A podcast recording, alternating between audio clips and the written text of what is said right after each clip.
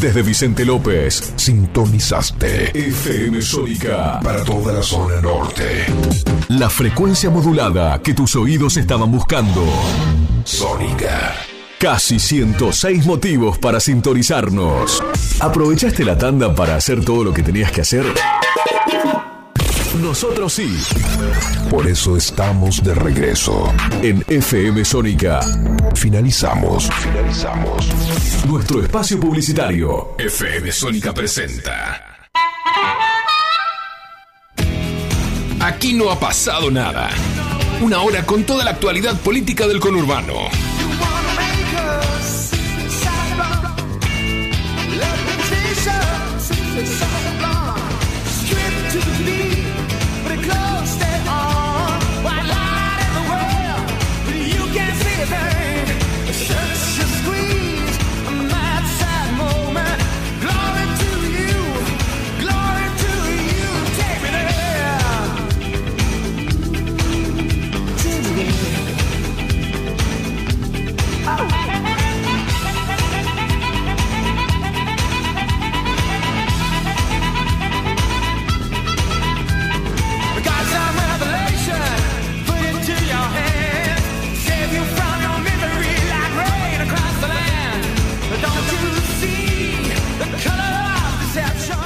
Bienvenidos, esto es Aquí no ha pasado nada por el aire de FM Sónica. Mi nombre es Sebastián Vargas y estamos como cada martes de 18 a 19 con toda la actualidad política, social del conurbano de la primera sección electoral, zona norte, zona oeste. Y qué mejor que comenzar eh, en una actualidad política con una entrevista de índole política. Y es por ello que tenemos al aire al primer candidato a concejal de Juntos en La Matanza, Toti Flores. Toti, muy buenas tardes. Hola Toti, ¿nos escuchás? Hola. Bueno, estamos tratando de hacer contacto con Héctor Toti Flores, candidato a concejal de Juntos eh, en La Matanza, que bueno, tiene que afrontar una elección compleja en ese distrito que gobierna el kirchnerismo, eh, Espinosa, antes gobernado también por eh, Magario, y lo que busca bueno, es eh, arrebatarle la mayoría en el Consejo Deliberante y para luego en dos años ganar ya la intendencia de ese populoso distrito del conurbano. Vamos a escuchar un tema y vamos a intentar nuevamente sacar a Toti Flores al aire.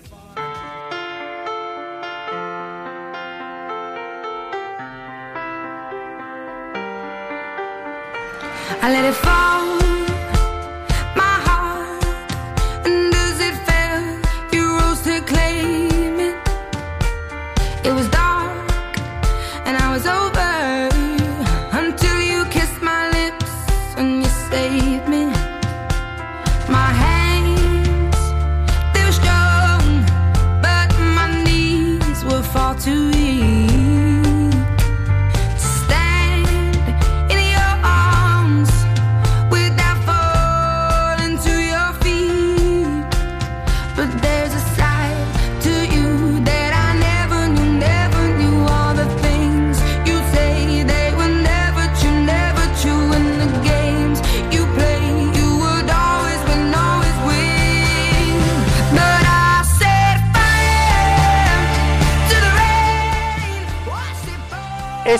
regreso, aquí no ha pasado nada y vamos a ver, tenemos al aire a Héctor Toti Flores, candidato a concejal de Juntos en La Matanza. Toti, ¿nos escuchás?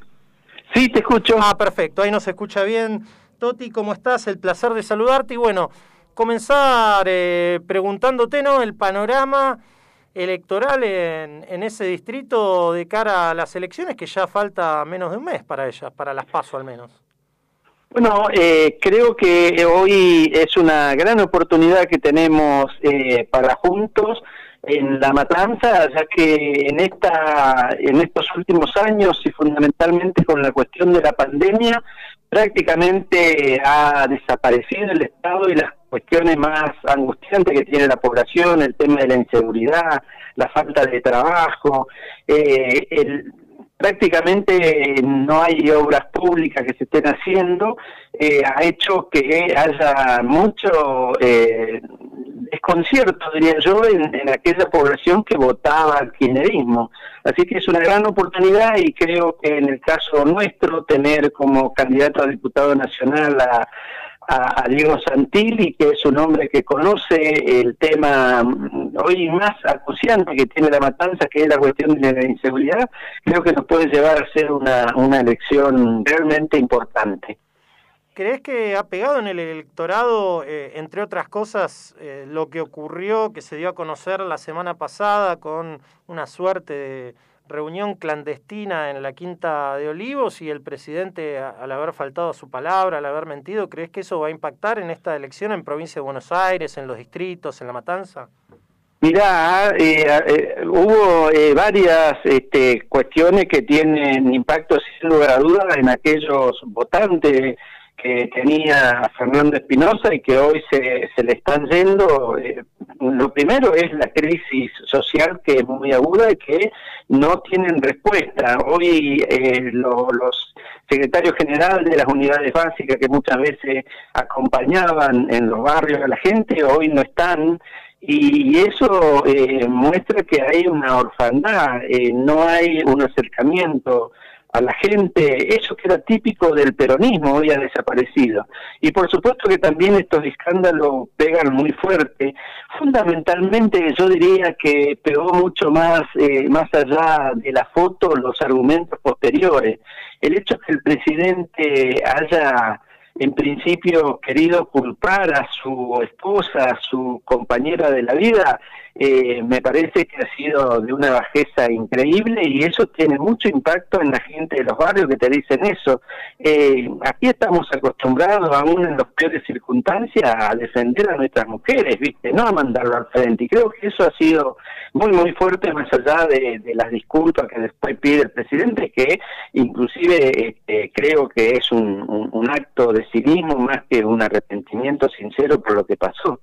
Y te pregunto también si eh, hay una posibilidad también de ir a buscar votos, eh, eh, incluso dentro de una parte del Frente de Todos que ya avisó, me estoy refiriendo a, algunas organizaciones sociales, a Levita, a Somos, dirigidos por, por la Colo Cubría, que ya dijeron que van a cortar boleta. En la matanza no dijeron por quién, ¿no? Pero ¿se, se puede buscar ahí también?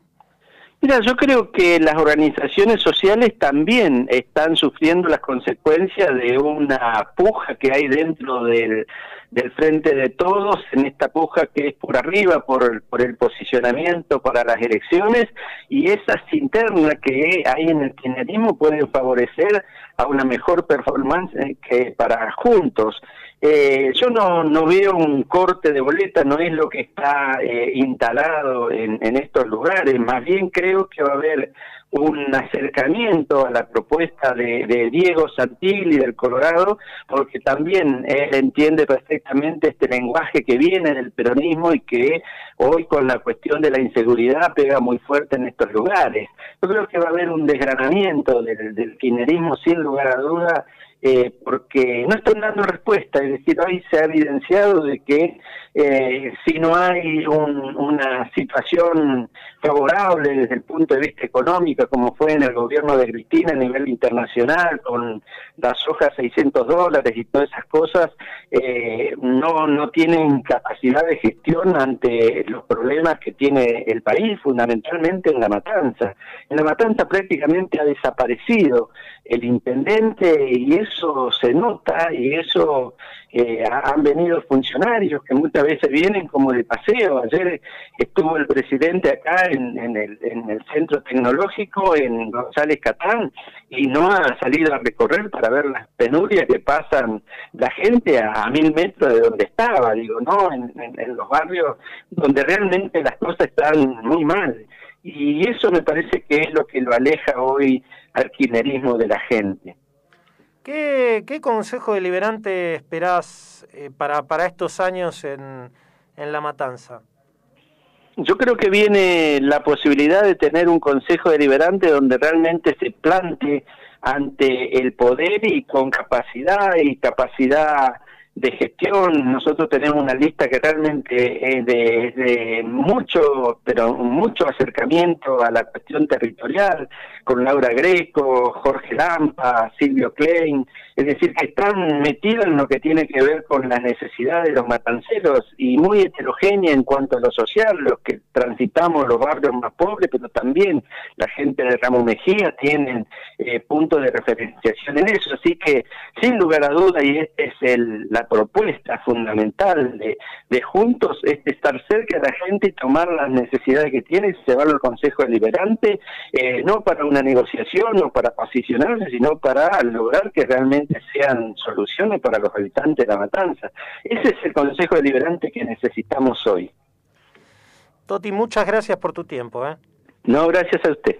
Escuchábamos a Toti Flores, primer candidato a concejal eh, de Juntos en La Matanza, eh, en la lista que lleva a Diego Santilli como candidato a diputado nacional. Recordemos que del otro lado está Facundo Manes con la candidatura y también tiene una lista local en La Matanza, pero se presume que va a ganar la lista de Santilli, asimismo la lista de, Toti Flores en ese distrito. Vamos a escuchar un tema musical y retornamos con más aquí en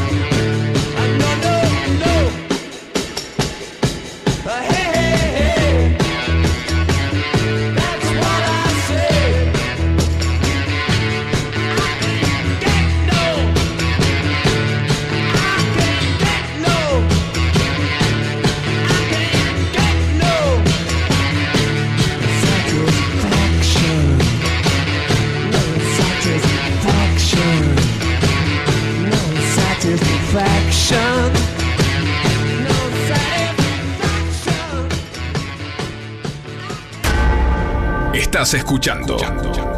Aquí no ha pasado nada. Donde la rosca se cocina.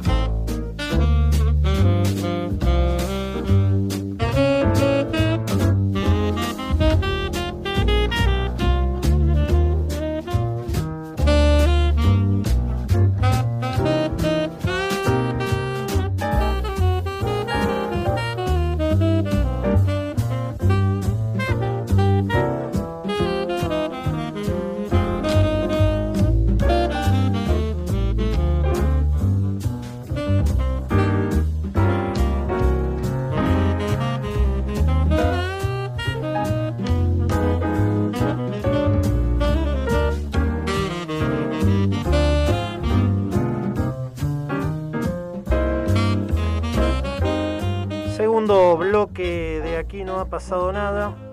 Recién escuchábamos a Toti Flores hablar un poco sobre la matanza y bueno, estamos en plena campaña electoral, ya en la carrera hacia las primarias abiertas simultáneas y obligatorias que este año por pandemia van a tener lugar el 12 de septiembre, después en noviembre serán las elecciones generales eh, en un ambiente de campaña y de también de, de mucha expectativa, también por los errores que está cometiendo el gobierno nacional en la figura del presidente Alberto, que ahora quiere enmendar con unidad del frente de todos, pero bueno, que son ineludibles como, como el que comentábamos con Toti Flores, que se supo el jueves de la semana pasada, que fue esta reunión clandestina de la esposa del presidente en la Quinta de Olivos cuando nos habían mandado a todos a encerrarnos allá por julio del año pasado. Eh, todos sabemos bien que bueno, en marzo había comenzado una pandemia en fase 1 con restricciones totales, después había aflojado un poquito y para el 29 de junio había vuelto, bueno, eh, nuevamente a fase 1, es decir que estaban todas las restricciones habidas y por haber, no podía uno reunirse ni siquiera al aire libre, mucho menos en un domicilio en particular con ninguna persona, o eso al menos rezaba eh, el decreto firmado por el, por el presidente en aquel momento. Sin embargo, bueno, el presidente violó eso, su esposa violó eso, y lo peor de todo es que mintió, porque eh, dijo que él no se había juntado cuando le preguntaron hace unos días. Primero lo ocultó durante un año y luego mintió cuando le preguntaron al respecto.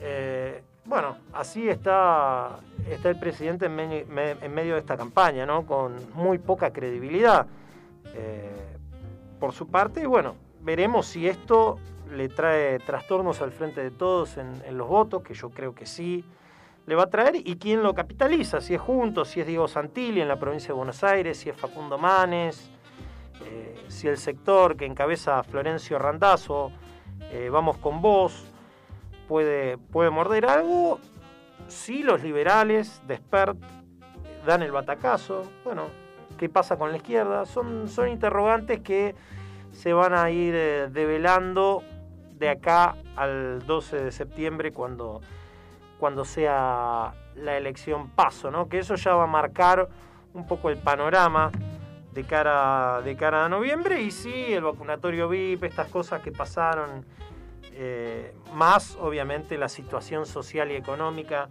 que es lo principal, eh, afectan o no al, gobierno de la nación y afectan a su lista en, eh, provincia de Buenos Aires, que está encabezada por Victoria Tolosa Paz.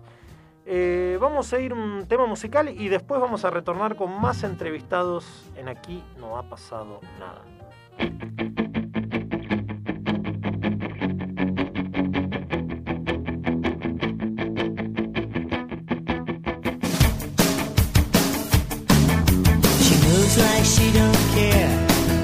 Smooth as.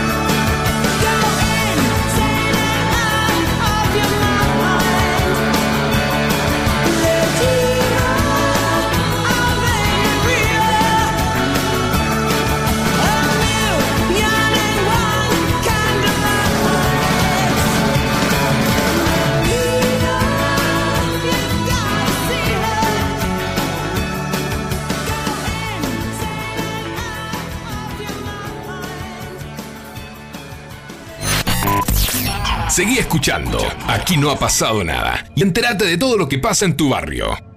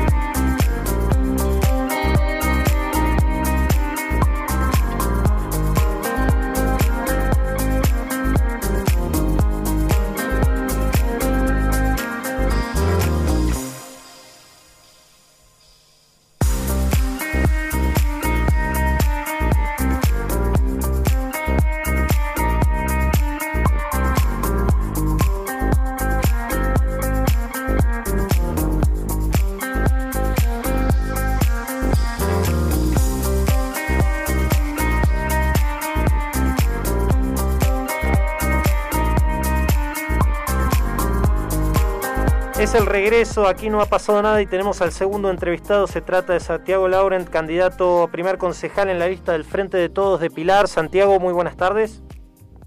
Buenas tardes a ustedes, ¿cómo están?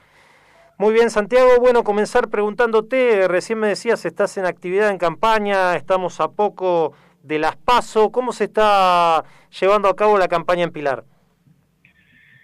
La verdad que muy bien. Eh, eh, recién les mencionaba fuera del aire que estaba terminando una actividad acá en Lago Marcino, que es una localidad muy importante aquí aquí en Pilar y una quizás la localidad que más ha estado postergada en los últimos los últimos años donde bueno la desaparición del estado la falta de obras fue muy grande donde bueno los vecinos un poco habían caído ya en la situación de dejar de creer en la política y había un rechazo muy muy alto a la política bueno la verdad es una localidad en la que hemos trabajado mucho en este año y medio. Estábamos recién haciendo la inauguración de 16 cuadras de asfalto con cordón cuneta, veredas, con nueva luminaria LED. El día de ayer también acá inauguramos un polideportivo municipal, un club municipal, como decimos nosotros, muy importante, que va a estar para toda la comunidad. Bueno, es una localidad en la que hemos trabajado mucho, hemos hemos inaugurado y creado tres nuevos centros de tres nuevos centros de salud, dos nuevos jardines, bueno, la verdad un poco les cuento esto en lo que estamos acá en esta localidad que muestra un poco lo que bueno lo que hemos trabajado todos todos estos meses todos estos año y medio en un, en un año y medio muy difícil en el marco de la pandemia pero que nos ha permitido igual poder avanzar con este tipo de obras ¿Cuánto crees que cambió Pilar, digo, en cuanto a, las obras en la infraestructura de lo que era la gestión anterior de, de Ducotea hasta este, como bien lo decías, este año y medio que, que lleva la gestión de, de Achával? Y es un cambio total. Eh, la verdad que tiene un cambio con un cambio de modelo, ¿no? un cambio de mirada sobre la realidad. Eh, nosotros una realidad que nos tocó gestionar y llevar adelante la gestión, quizás en una de las crisis más grandes que nos tocó vivir, en el marco de una pandemia, con una economía a nivel mundial que se, que se vino abajo, con, bueno, con esto que el cuidado de la salud nos llevó a, tener que restringir y frenar un montón de actividades que, tuvo su impacto en la economía, que tuvo su impacto social, que tuvo su impacto en las cuentas municipales también. A pesar de eso, creemos que hemos hecho un, gran esfuerzo y una gran administración de los recursos que nos permitió avanzar muchísimo en obras. Y la verdad que estamos avanzando, hemos avanzado en obras y estamos avanzando en obras que son que han sido sueños y demandas históricas de Pilar. Eh, quizás para que nos están escuchando y que no son de Pilar, Estamos aquí construyendo realmente la obra del Hospital Central de Pilar, que es un sueño de hace décadas de los pilarenses, es un predio que estaba sobre la Panamericana, esa obra se ha iniciado hace muchísimos años. La gestión de Cambiemos, de Vidal, de Hotel y de Macri no avanzó nada. Parte de esto que nos dijo y escuchamos de la anterior gobernadora que no quería inaugurar nuevos hospitales, bueno, ese hospital central, que es un anhelo, está en construcción, hemos realizado el techado de la obra hace poco, lo que nos va a permitir avanzar muy rápido en la obra. Y el Hospital Central, por ejemplo, va a ser una realidad antes que termine el año. Otro, otra cuestión emblemática que tenemos siempre silencio que tenemos que defender de la gestión anterior, que es el predio del Carlos Pellegrini, que es un ex colegio, un predio de 70 hectáreas de patrimonio cultural de los pilarenses, que la gestión anterior, mediante un decreto de Macri, con el acompañamiento del ex intendente Botet, quiso venderlo ese predio, en su momento esas conclusiones lo defendimos, hoy ese predio no solo que lo hemos utilizado y abierto para la comunidad absolutamente, sino que va a ser la sede de la Universidad Nacional de Pilar, que pronto, estamos muy pronto que se apruebe la ley nacional. Bueno, pongo estos ejemplos para, para mostrar y poner el nombre, creo, a un cambio total de lo que ha sido, digamos, la mirada sobre Pilar. Veníamos de años, de cuatro años muy difíciles, donde el ajuste y la retirada del Estado para los sectores más más vulnerable de Pilar fue muy dura, como en esta localidad que estamos en la Marcino, y estamos poco a poco, a pesar de las dificultades que hemos tenido en este año y medio, avanzando con obras que, eran esperadas hace mucho tiempo. Te pregunto en el terreno de lo político, ¿cómo llega el frente de todos eh, a, Pilar? ¿Se ha logrado lista de unidad, algo que por lo menos en la oposición de Juntos eh, no pudo darse? ¿Cómo llegan ustedes a, a esta paso? Mira, nosotros llegamos, creo que un nivel de unidad muy importante, aquella unidad que, logramos, obviamente en todos los niveles en 2019, que creo fue una unidad eh, basada en que todos resignamos, todos resignamos y fuimos comprensivos porque entendimos que lo más importante era ir unidos para, para derrotar a Cambiemos, para derrotar a Macri, a Vidal, en nuestro caso a Ducoté, y que la continuidad de Cambiemos y del liberalismo gobernando lo que le estaba haciendo era un daño enorme a nuestro pueblo, a nuestra gente, y que la situación social y económica se agravaba día a día y que era necesario frenar eso. Esa unidad que partió de ahí en 2019 creo que se fortaleció enormemente, en el caso acá de Pilar nos unió muchísimo, eh, bueno, toda la situación que nos tocó vivir y afrontar, digamos, no es fácil asumir en diciembre y tres meses después, en marzo, que nos toque administrar una situación tan compleja como fue la, la pandemia y en eso, ese trabajo a todos los espacios que componemos acá en Pilar, el Frente de Todos, nos unió, nos puso a trabajar codo a codo y ahora llegamos al cierre lista con un nivel, un nivel de acuerdo, de consenso, de unidad muy importante que creo que esa unidad se basa en que todos los sectores todos los sectores que componen el frente de todos aquí en Pilar se sientan realmente realizados y satisfechos de la gestión que estamos haciendo, de los resultados que vamos logrando, de todo esto que hablamos de, las obras, del nivel de dignificación que estamos llevando a nuestros barrios, eso nos da una unidad avanzada, una unidad política y electoral, pero de concepción y de, rumbo, del mismo rumbo que queremos todos, muy importante. Para cerrar, te pregunto, ¿te sorprendió eh, que, el ex intendente tenga que estar eh, rindiendo cuentas en, la justicia ahora en estos momentos? No, no me, no, no me sorprendió. La verdad, nosotros cuando nos tocó ser oposición fuimos muy duros y fuimos muy duros porque muchas de las denuncias están en la justicia hoy fueron iniciadas, fueron denuncias hechas por nosotros en su momento en el rol de opositores, pero fuimos muy duros porque creemos, creímos que realmente estaban afectando los intereses de, nuestros vecinos. La verdad que hoy uno recorre Berky, Monterrey, ahí donde tiene que haber plazas, luminaria, obras que, que no están. Vamos a Perusotti y Villaverde, donde debería haber una planta potabilizadora de agua para toda la comunidad, hoy esa planta no está. La verdad que fueron derechos y, obras que le tendrían que haber llegado a los pilarenses y no les llegaron. ¿Qué pasará por adelante? La verdad, hoy a nosotros nos toca gobernar y solucionar los problemas eh, lo que pasa para adelante nos parece que es trabajo de la justicia, que nosotros tenemos que dejar que la justicia haga su trabajo. Santiago, muchas gracias por tu tiempo. ¿eh? Muchas gracias a ustedes. Adiós. Escuchamos a Santiago Loren, primer candidato concejal del Frente de Todos en Pilar, hablando un poco sobre la actualidad de ese distrito y de cara a lo que van a ser las elecciones. Vamos a escuchar un tema musical y volvemos con más Aquí no ha pasado nada.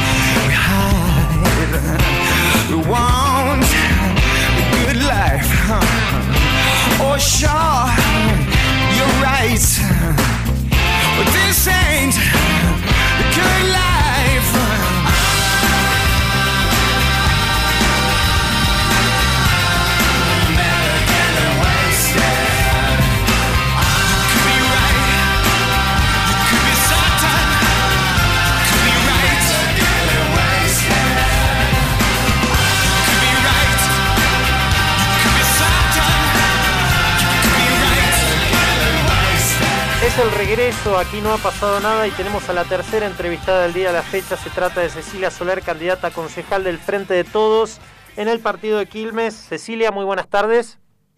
Hola, buenas tardes, ¿cómo están? Muy bien, eh, Cecilia. Bueno, eh, falta poco para las PASO. ¿Cómo se está preparando el Frente de Todos eh, en Quilmes para afrontar eh, a esta elección eh, de medio término? Bueno, nos estamos preparando con la misma agenda que, venimos llevando desde la gestión. La verdad es que esta campaña es una campaña particular porque nos encuentra en un momento muy complicado que, que tiene que ver con el aislamiento necesario que, que nos convoca esta pandemia. Pero bueno, seguimos sosteniendo la misma agenda, las mismas convicciones y estamos caminando lo que, lo que venimos realizando desde la gestión municipal. Hablabas de la gestión eh, municipal del gobierno de Mayra Mendoza. ¿Qué, ¿Qué cambió en Quilmes en este año y medio respecto de la gestión anterior de, Cambiemos? Bueno, la verdad es que si podemos pensar en algo que se haya modificado es la perspectiva de, de hacia dónde tiene que caminar una gestión. Eh, Mayra, desde el día uno, desde que asumimos, desde el 2019, lo que nos plantea es que podamos gestionar de la periferia hacia el centro, que podamos atender esas necesidades, esos reclamos y esas demandas que tienen nuestros barrios y que estuvieron por muchísimos años postergados eh, y que pocas veces fueron eh, agenda de gestión. Así que yo creo que, ese es un, cambio y es lo que rescata siempre Mayra, que, que, dijo alguna vez Néstor, ¿no? No hay proyecto local si no hay proyecto nacional y si no hay un proyecto provincial. Así que tenemos la oportunidad de poder estar alineados y de que las políticas públicas se, se piensen y, estén en comunión desde los tres estamentos del Estado para, para estas necesidades que fueron siempre relegadas.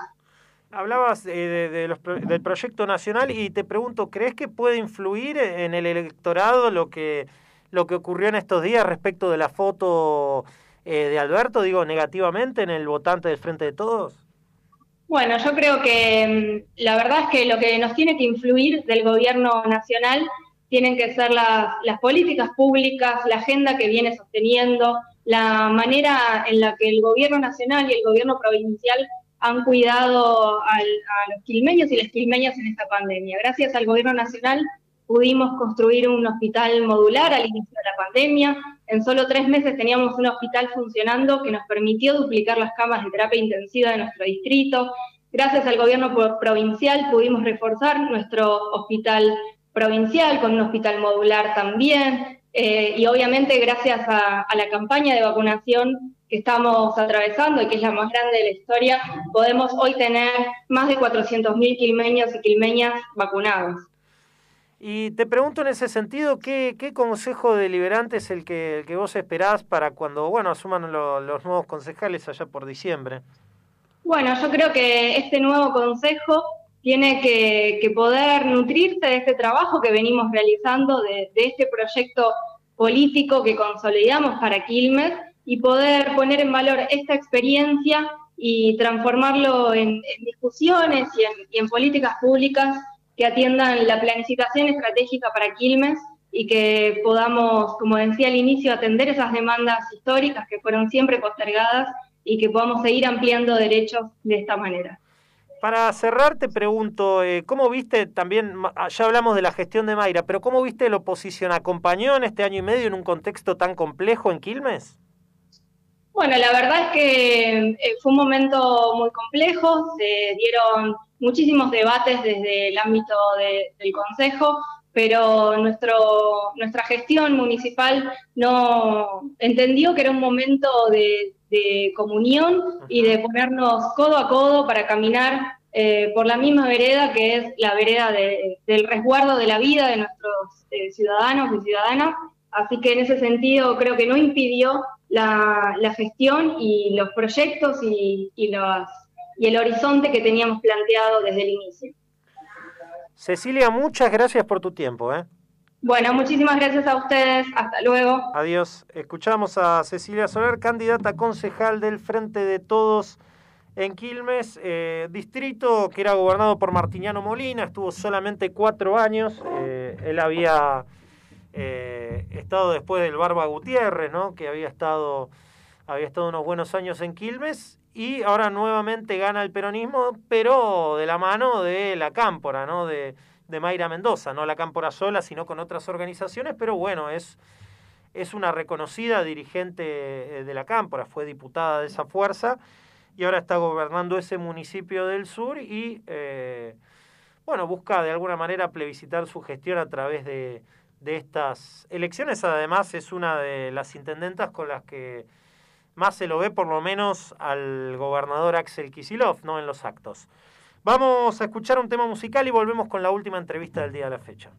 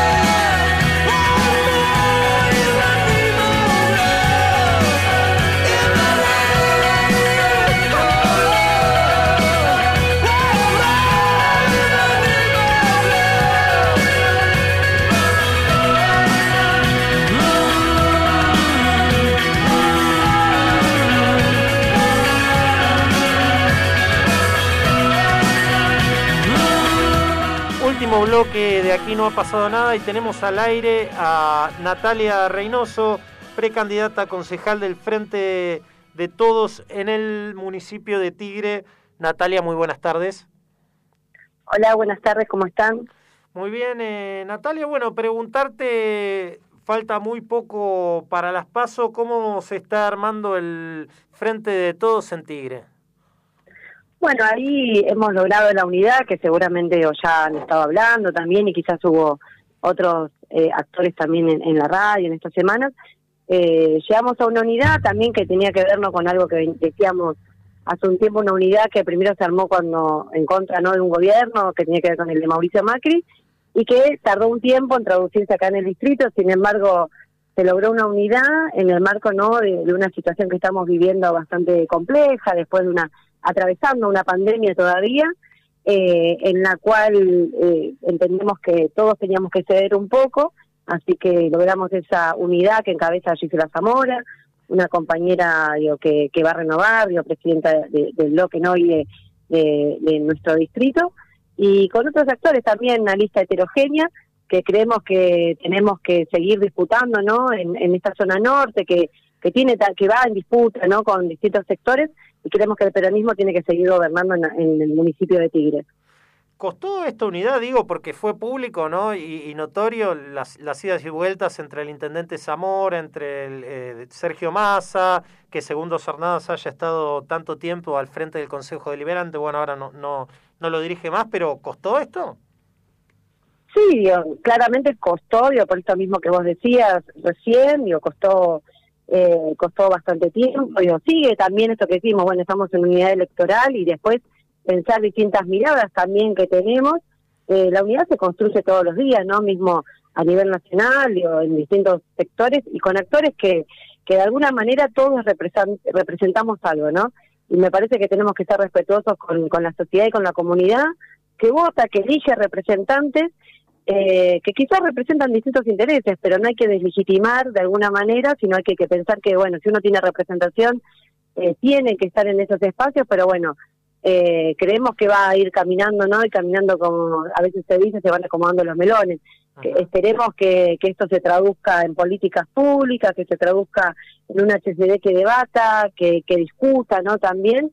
Y bueno, la primera acción que se llevó adelante tenía que ver eh, con la presidencia en el HCD, más allá de lo que decimos, más allá que, que esta unidad costó, igualmente siempre votamos las mismas leyes, ¿no? Eh, bah, yo todavía no, no sé si uno habla siempre en representación porque eh, nos sentimos parte de, de un proyecto político, pero sin embargo, más allá de esas diferencias y que quizás había eh, otro sector encabezando en el HCD, las leyes que se votaron y demás, yo siempre fueron acompañadas por el sector del Frente de Todos y por el sector del Frente Renovador. No hubo, pudieron haber discusiones, pero siempre llegamos a un acuerdo en el cual fuimos acompañando eh, a, a Julio como intendente, digo, para que todo lo que se va llevando adelante después el Ejecutivo eh, lo, lo traduzca en política pública. Eh, y hablabas de debates, de, de políticas públicas, ¿y qué crees que, cuáles son los debates que se tiene que dar Tigre de, de acá pensando al futuro, no? Mira, nosotros eh, siempre decimos, nosotros pertenecemos a una organización, somos del peronismo revolucionario Tigre, y también representamos a un sector, ¿no? Y venimos, o, o al menos lo que queremos hacer también es una, darle una continuidad, una forma de hacer política, porque aún más allá que, estemos en unidad con muchos espacios políticos, nosotros creemos que hay que profundizar los debates, que hay que acercar eh, a la ciudadanía a la política como herramienta de transformación, que hay que todavía hay mucha gente que no conoce, ¿no? qué es lo que se discute ahí adentro, y sigue estando a veces cerrado para algunos sectores, y lo que venimos a dar es una continuidad, una forma de hacer política. Hablo de eso en el marco de pensar que nuestro compañero Javier Paz, que este año eh, finaliza un mandato, pero viene llevando adelante discusiones que tienen que ver con los humedales, con la tierra, también con la política de género, también con la política de, de, de, por ejemplo, como fue el Banco de Tierra, ¿no? que tiene que ver con vivienda. Esas son discusiones que creemos que no son tan fáciles, que todavía hay resistencia. Hoy estuvimos, por ejemplo, en una movilización que se hizo, eh, que finaliza ¿no? en el Monumento a los Remeros, pero mañana se, se va a traducir en la puerta del Congreso, que, tiene que ver con la ley de humedales a nivel nacional. eh, entendiendo que, que Tigre tiene que llevar esta discusión a algo más profundo, porque no tiene que ver solo con algo local. Por eso esperamos que esta ley salga y que no pierda esta- estado parlamentario, porque somos uno de los reservorios más importantes en el mundo, ¿no? Y a veces el día a día nos quieren llevar a discutir siempre la política local, lo chiquito, lo cortito, y sin embargo hay cuestiones que se disputan a nivel mundial y, y discusiones que se van a venir también con respecto a los recursos naturales que por eso nosotros vamos empujando. Así que la agenda es darle continuidad a otra forma de hacer política, a escuchar a los vecinos, a abrir el, el HCD para todos los hombres y mujeres y jóvenes sobre todo, pero darle una continuidad a esto que decimos, al género, al ambiente y, y, darle, y darle mucha fuerza a eso que todavía a pesar de que hubo un cambio de paradigma, que se viene llevando adelante, o que, tanto el intendente lo, lo viene llevando adelante, o con distintas secretarías, pero todavía es un debate que está en disputa, ¿no? La cuestión, la cuestión del ambiente. Para cerrar, Natalia, te, te pregunto, eh, yendo al terreno de lo eminentemente político, eh, hace, hace cuatro años también en unas eh, intermedias con el eh, peronismo dividido, eh, bueno, se le dio el triunfo a, a, a Segundo Cernadas. Creo, ¿Crees que ahora todos unidos le van a poder ganar a él o, o bueno, al otro candidato de, de Juntos que es nada más ni nada menos que un ex diputado nacional? ¿El triunfo, decías, de Cernadas? Sí. Ay, ya veremos, ¿eh? Yo no sé, no no sé si había un triunfo eh, eh, hace bastante tiempo, ¿no? Después, me parece que también ellos están están discutiendo, no están siendo respetuosos con la situación que estamos viviendo, pero yo creo que hay un gobierno que tiene visibilidad, que es un gobierno peronista que representa a las mayorías y que se ve en la calle y que va a haber adhesión también eh, de, de- de la gente. Hablo en Tigre y también a nivel nacional y provincial, ¿no? Eh, creo que hemos vuelto después de estos cuatro años que fueron muy duros para los argentinos, hemos pagado muy caro también eh, la falta de unidad y la, y la discusión en algunos sectores, en lo cual también eso se vio reflejado, ¿no? En, hoy cuando decimos, cuando llegó la pandemia, podríamos estar preparados con los conectar igualdad, y sin embargo esos cuatro años nos costó muchísimo, ¿no? Entonces yo creo que la, que la sociedad va a acompañar como acompañó a Alberto y a Cristina en, en, en la fórmula y creo que, que va a acompañar a este proyecto político, más allá que es muy difícil, ¿no? Cuando todo el día se atenta y se trata de discutir cuestiones muy muy pequeñas, ¿no? Se trata de, de poner por delante discusiones que son en mano. Hoy estamos hablando que hay una población eh, bastante eh, altamente vacunada, digo, que todos tuvimos, si tuvimos eh, atravesando el COVID, nadie se quedó sin una cama. Me parece que es importante eso recalcar también porque fueron tiempos muy duros y acá en Argentina tuvimos un gobierno que nos cuidó, que nos protegió y que, está al, al, al día a día con, su pueblo, ¿no? Con, con el pueblo, digo, para, para que no haya, nadie quede afuera de alguna manera. Natalia, muchas gracias por tu tiempo. ¿eh? No, gracias a vos por, por el espacio. Adiós. Escuchamos a Natalia Reynoso, candidata del Frente de Todos en Tigre. Con esto nos despedimos, será hasta el próximo martes desde las 18 horas. Esto fue Aquí No ha pasado nada. Aprovecha a hacer lo que tengas que hacer. Lo que tengas que hacer. Revisar el Face, chequear mail, mirar el WhatsApp. En unos minutos estamos de regreso. En FM Sórica. Iniciamos nuestro espacio publicitario.